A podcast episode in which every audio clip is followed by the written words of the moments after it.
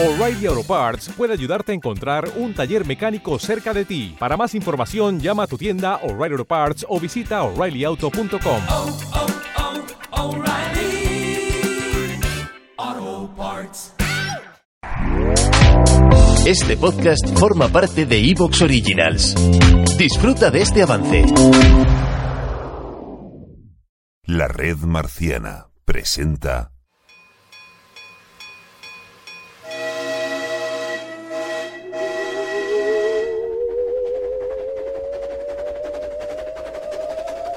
Marcianos en un tren.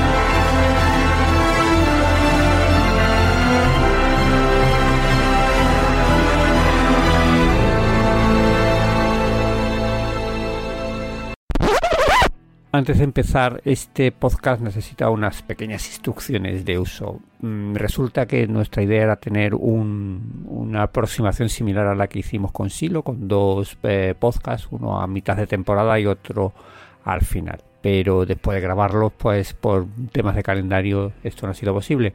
Así que hemos tenido que resumirlo todo en, un solo podcast. Em, Este nos ha permitido ser muchísimo más exhaustivos de lo que podríamos haber sido eh, en otro caso, pero también nos ha quedado un poquito largo, cosa que esperamos que sepáis comprender. Lo importante es que si oís referencias a que solamente vamos a hablar de los seis primeros eh, capítulos, eh, tengáis en cuenta que al final vais a tener un resumen completo de la serie, de los 10 episodios, y con nuestras conclusiones finales también acerca del, del magnífico final que hemos tenido con Invasión. Así que sin más preámbulo, vamos con el podcast. Hola y bienvenidos a Marcianos en un tren. Y estamos de enhorabuena porque estamos de vuelta la patrulla distópica a los que nos asignan aquí en el tren de marcianos.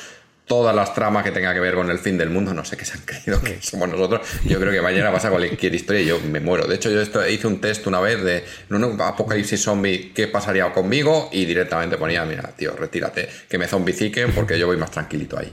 Y bueno, no sé si nos conocéis de, de otros programas, parezco aquí Troy McClure de, de- de Los Simpson, de otros programas distópicos. Tenemos con nosotros a la mismísima Bárbara per se. ¿Cómo está usted? ¿Eh? ¿Preparada aquí para la invasión alienígena o qué? Yo totalmente, en salsita marciana, totalmente, a gustísimo. Pones una invasión y yo voy directa en a, Sí, cualquier, sí. a cualquier producto, vaya, o sea que encantada.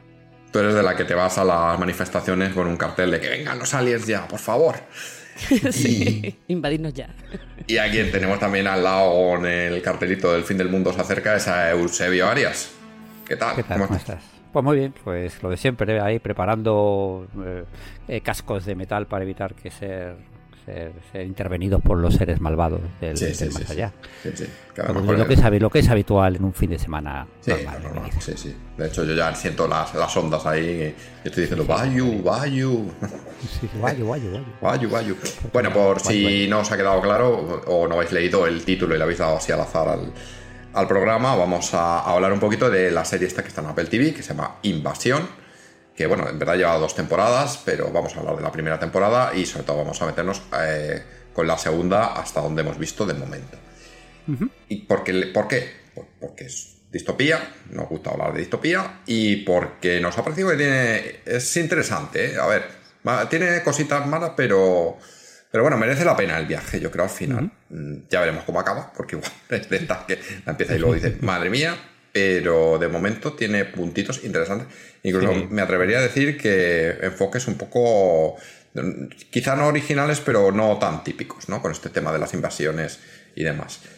Y bueno, pues ya que estoy con- hablando un poquito de la serie, que menos que que me contéis vuestras primeras impresiones. A ver, Bárbara mismo, coméntame, a ver, ¿qué te ha parecido la, la serie? ¿Qué opinión tienes? A mí la primera me encantó, ¿eh? Mira que tuvo muchísimas Mm. críticas la primera temporada. A mí me gustó mucho, aunque se deleitasen ahí en las historias Oh, sí, y sí. tal. Y creo que hemos dado un saltito a un tono un poquito más familiar, no sé, un poquito más a todos los públicos, la verdad. Mm. Sí. Pero, sin embargo, la historia me sigue interesando, tiene elementos muy chulos y a mí, de momento, contenta y esperando cada episodio. vaya.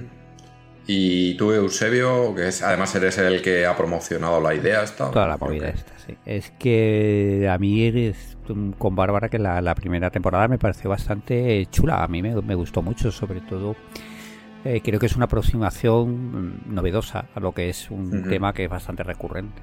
De hecho, estuve mirando un poco por encima y solamente tú te vas a buscar películas que tratan de invasión de extraterrestres. En la Wikipedia, ya os lo comenté, hay casi 200 entradas de películas. De series hay alguna menos, pero de películas sí que hay, pues es un par de centenares de, de films que han tratado el tema, entonces pues trilladito está. Y es verdad que, bueno, aquí eh, los showrunners lo que han hecho es una aproximación mm, distinta, muy eh, apegada a la Tierra, vamos a decirlo así. Con las ventajas que tiene eso y con sus inconvenientes, porque es verdad que aquí pues hay menos acción que en otro tipo de, de aproximaciones. ¿A ¿Qué se le va a hacer? Esto se, se centra más en el, el tratamiento de la el impacto que tiene sobre cualquiera de nosotros, que podría tener sobre cualquiera de nosotros eh, un caso tan espantoso como puede ser la invasión, que además con la cosa de que te puede pillar bien o mal, porque a lo mejor tú estás en medio de un divorcio o lo que sea, y Sí, hostia, si vienen los, sí, sí, sí. que- que mal rollo, ¿no? Que podemos empezar Sí. un mes después, ¿no? Pues no. Justo ahora vienen los puñeteros alienígenas. Así que ese tipo de cosas, digamos que, que gustan, que me gustan y tal. Y luego en la segunda temporada, es verdad que ha cambiado un poquito el tono, hemos, eh, nos hemos metido ya en algo más, eh, más de ciencia ficción, quizás en algún, en algún elemento. Yo creo que ha, ha perdido un puntito el sentido, quiero decir, de, de- o sea, el- ni las relaciones que hay quizás no sean tan chulas como las anteriores. A mí me gustaban bastante, un poquito más Sí. cómo, cómo funcionaban los personajes eh, en la primera que la segunda temporada, sin que esté mal, ¿eh? o sea, me, me sigo disfrutando de ella y sigo esperando mes, semana a semana eh, a ver qué rayos le pasa a estos señores. Sí, es que, claro, es difícil seguir eh, la premisa en la segunda temporada.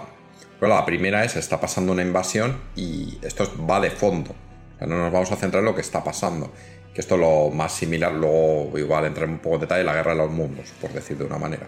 Es que la, la primera temporada sería el primer episodio, Sí. como mucho, de otro de, de este tipo de, de este tipo de serie. Mm, Eso Este es. tipo no, Creo que es un planteamiento que a mí me parece chulo y que yo alguna vez, bueno, ya sabéis que escribo, pues una vez me lo, me lo he planteado de justo de eso, tenía una idea de un fin del mundo y, y, bueno, lo que hace la gente normal, o sea, porque te puede pillar en mitad de cualquier cosa. Sí, sí. Y entonces, ese planteamiento me parece muy chulo y a mí me, me resulta interesante. Eso era un punto bueno. Otro punto bueno es, a mí me encanta el diseño de los aliens, no sé a vosotros Sí. que también me parece bastante original. Eh, nos olvidamos un poco de la forma antropomórfica, por lo menos en la primera temporada. y, y, y, hasta- y- y, en fin, y básicamente, pues eso, la, la historia que te va contando hasta donde llega. Lo que a mí me falla un poquito son los personajes y que quizá hay demasiado niño. Sí. Era un poco el tono familiar al que yo me sí. refería. ¿no? Eso es, sí, sí, sí. Sin embargo, luego- por ejemplo, la primera temporada sí que tiene una sutileza que también tiene la propia invasión. La propia invasión es bastante enmascarada, ¿no? Entonces yo creo que también necesitaba su tiempo de... porque realmente ahora en la segunda es cuando más hemos visto. En la primera vimos algunas cositas. Pero mm, la invasión tampoco fue inmediatamente como No. estamos viendo en, No. Cierto, en la segunda, ¿no? Entonces hubo mucha- muchos episodios que no llegábamos a saber hasta bien avanzada. O sea, yo recuerdo las críticas a la primera temporada eran a ver cuando vemos un alien. Sí, Cierto, cierto. y ojo, pedazo capítulo el que sale el alien. A mí es el mejor, yo creo que es. Sí, también lo creo que es el mejor. Ujú. Eh, y luego, aparte de eso, otro punto fuerte que se me ha olvidado destacar es la internacionalidad de, de la serie. Sí, eso es Porque importante. un fallo que tenemos en casi todas la- las ciento y pico entradas que hay en Wikipedia es que casi todas las invasiones parece que siempre pilla el lado de Norteamérica que van allí. Washington al No sé lado. por qué. Sí, sí, Washington. Siempre dan a Washington. En- digo, joder. Entonces esta esto te da un toque de realidad, ¿no? Además la, es creo que el punto fuerte ma- mayor, porque es como decir, mira, oye, pues me podría creer que pasase algo de esto con matices, ¿eh? Porque luego hay temas que ya te los tienes que creer porque sí. De si ocurre una invasión, que pasarían estas cosas con la gente? En plan de que nadie sabe qué está pasando, los militares toman control y demás. Además determina un poco también la manera de contar la historia y el guion, ¿no? Porque tanto en la 1 como en la Mm. 2 tenemos historias muy separadas que perfectamente se pueden contar por tramas, Sí. porque la interacción entre una historia y otra es poca o, o en momentos muy puntuales, ¿no? Sí, sí, solo hay dos tramas que acaban interaccionando y el resto, bueno, creo recordar que solo dos. De todas maneras, luego cuando contemos el resumen lo, lo veremos igual, diré, mira, son tres, pero no.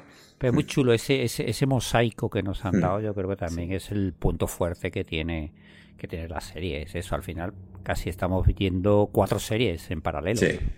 Hay un crossover, pero en esencia son cuatro series en paralelo, sobre todas eh, relacionadas con una Mm.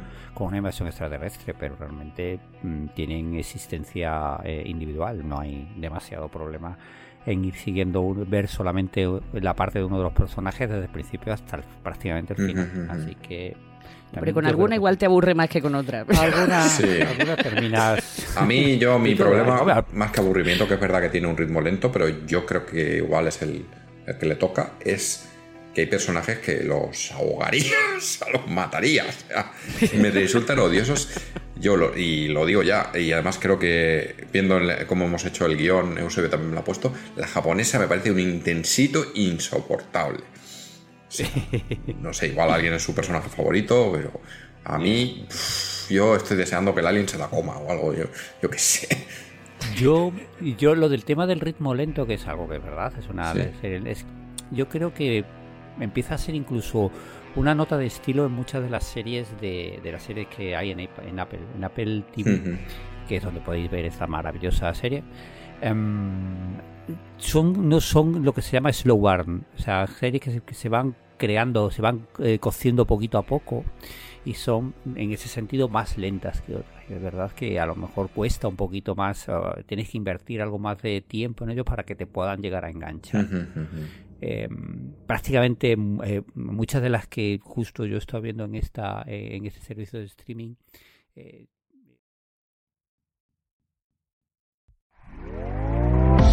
¿Te está gustando lo que escuchas? Este podcast forma parte de Evox Originals y puedes escucharlo completo y gratis desde la aplicación de Evox. Instálala desde tu store y suscríbete a él para no perderte ningún episodio.